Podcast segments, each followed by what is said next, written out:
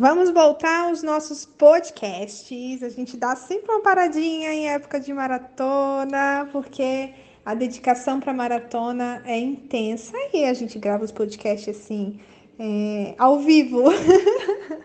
Vamos, vamos deixar esse tema assim, ao vivo, que é muito gostoso, né? É fruto do, dos meus estudos. E sabe, a gente falou sobre mirra como presente de Jesus. Eu adoro o feedback de vocês e uma conversa né, com uma de vocês pelo direct sobre a, é, o estudo das escrituras sagradas está tão voltado mais à, à, masculinidade, de maneira geral, mais à imagem do homem, né?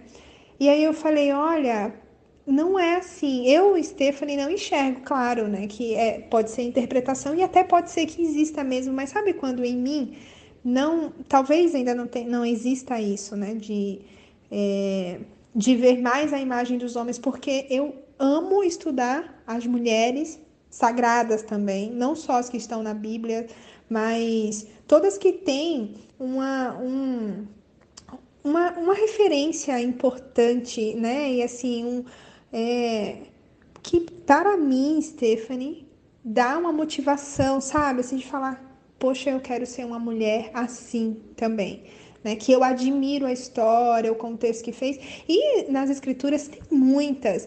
E aí, voltando a falar da mirra, a mirra, mais do que representar Jesus Cristo, só por causa do presente, não é, não diminuindo, sabe? Assim, ah, só porque foi presente para ele, não é nessa, nesse jeito que eu tô falando, mas foi presente para ele, né, dos três reis magos. Só que até na conversa, né, que eu tive com, com uma de vocês, com essa seguidora, é, eu disse de repente, quem sabe não está escrito no texto sagrado, é, pensando no pai, na mãe e no filho que foi é, que era Jesus Cristo, né? Então pensando em Maria, José e também no filho, foram três presentes. Quem sabe não tem essa representatividade e não foi contado. Afinal de contas, nós não conheceremos todos os mistérios aqui, né? É... Tem muita coisa a ser revelada né? Existe muito, muito mais entre os céus e a terra do que supõe a nossa vã filosofia ou até mesmo a nossa interpretação e os textos que chegam até nós, que temos contato hoje. E a mirra, ela é muito feminina. Então, quem sabe ela não foi exatamente para Maria, né? E você sabe que na igreja ortodoxa, ortodoxa, enrolou a língua, ela ela traz muito né, a imagem, a, a mensagem do, do que foi feito por mulheres, por três mulheres, para cuidar do corpo de Jesus no sepultamento, quando ele foi é, depois do, do, da sua crucificação e da sua morte física. É, então tem a gente tem um termos dos mirrófores, né, ou então portadores da mirra, é, que também são conhecidos como as Três Marias. E a gente tem lá no livro de Marcos, ah, na Bíblia, no Novo Testamento, o livro de Marcos, no capítulo 16, versículo 1, tá lá claro, tá falando de três mulheres, Maria Madalena, que para mim é a esposa dele e mãe, né, da filha dele, mas é para mim, tá? é, Maria, né, a, a, mãe de Tiago, e a gente tem relatos de que a mãe de Tiago, Tiago é irmão de Jesus, né? Então, e a gente tinha muitas Marias nessa época, e a gente tem o nome de Salomé, dessas três mulheres, e Salomé também era Maria Salomé, é, historiadores colocam ela como Maria Salomé. Então, as três Marias, três mulheres, três mães, tá?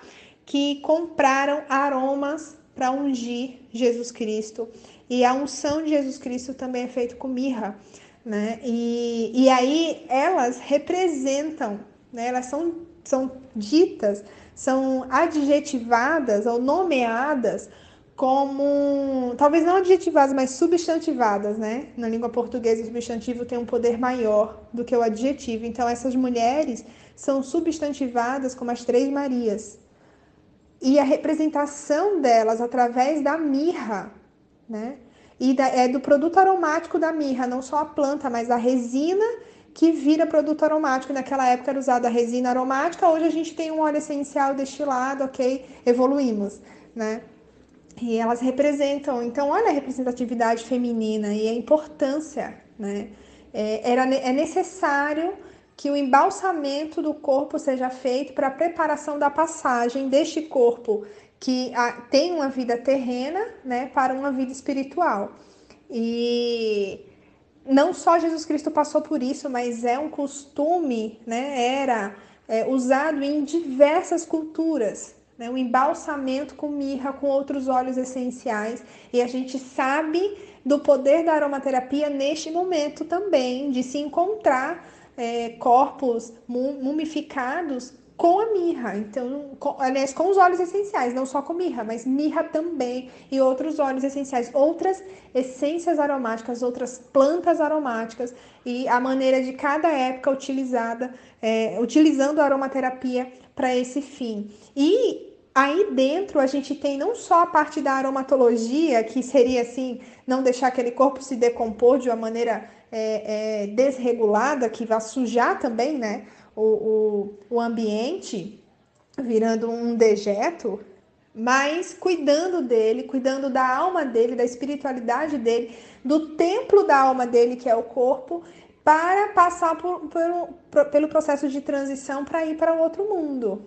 Né? Então, assim, se culturas e atrás de culturas tem esse, é, esse conhecimento, tem essa, é, esse uso da aromaterapia, e a importância que eles viram que a igreja é, viu, né, a igreja em si como, como instituição, viu no ato dessas três mulheres em fazerem para Jesus Cristo é sensacional.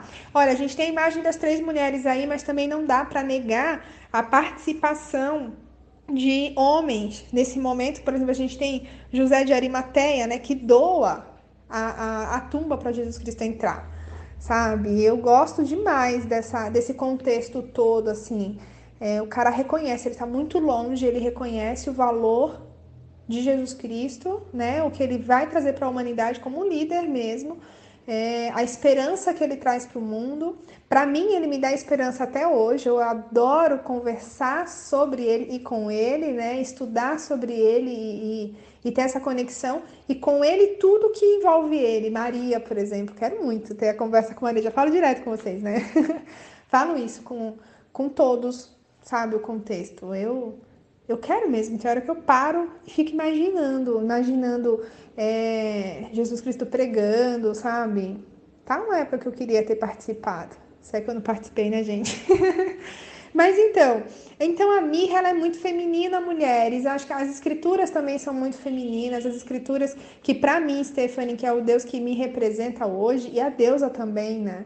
A mãe celestial ela é muito presente na minha vida hoje, principalmente depois que eu me tornei mãe. Quem me ajuda mais é ela nas minhas orações, não posso negar, né? Como ser mãe, né? Não vou nem dizer boa mãe, né? Como ser mãe só. Deixa eu me virar aqui com a Maia, porque é uma tarefa que eu enfrentei de cara assim como sendo difícil e a inspiração que eu tenho nessas mulheres, não só as que estão na Bíblia, mas como eu disse logo no início de, da, da história de muitas mulheres, incrível, né? Não só mulheres famosas por, por é, relatos assim, sabe, históricos, né? Mas olha, eu admiro demais as minhas mães também, as duas. Tenho as duas, né? Tenho a honra de ter as duas. Admiro minhas tias, as minhas primas, cada uma com sua história, né? Cada uma com um jeito de enfrentar a vida, de passar, né, pela vida deixando um legado. Enfim, eu fico na minha quietinha observando. E outras mulheres que eu tive a honra de conhecer com o amor de mãe aromaterapia, né, o contato que tem. Então eu acredito sim que a representatividade feminina ela é forte a gente pode não fazer barulho, né? E a gente pode estar, tá, não estar escrita, né? Descrita em algumas linhas. Mas eu acredito muito, muito mesmo nessa irmandade, de fato, viu? A gente precisa só aprender a lidar e colocar em prática esse amor verdadeiro. Por exemplo, dessas mulheres que se uniram para fazer o que tinha que ser feito, né, pelo corpo de Jesus ali, reconhecendo é, quem ele é e o ensinamento que traz para nós, nós. Então a mirra ela é um, um porta, os portadores da mirra, as portadoras da mirra, né? São as três Marias. Eu trago para vocês mais essas informações sobre esse óleo essencial. Espero que vocês tenham gostado. Eu quero de novo o feedback de vocês. Vamos continuar conversando para eu montar para vocês cada vez mais é, esses conteúdos gostosos. E olha, hoje o podcast virou é, um, um programa, como não sei nem como pode dizer, ele tá lá no Spotify, ele tá no Spotify, olha aí. Quanto tem poder, né? De uma mulherona aqui, ó. Fazendo. Claro, eu tive muita ajuda, o Bruno ajuda demais, foi ele quem, quem tocou a ideia, quem fez. E aí, a gente está representando né, o, o, a nossa aromaterapia e sem distinção, né, se é homem ou mulher que está fazendo, mas com respeito a todos.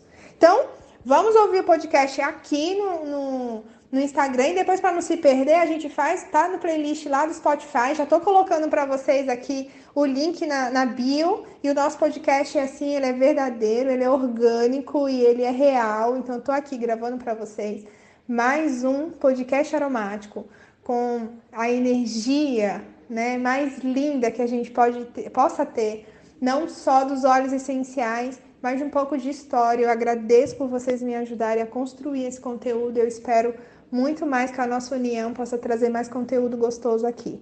Cheiro imenso, um domingo maravilhoso e fiquem conosco com todos os podcasts. Beijão.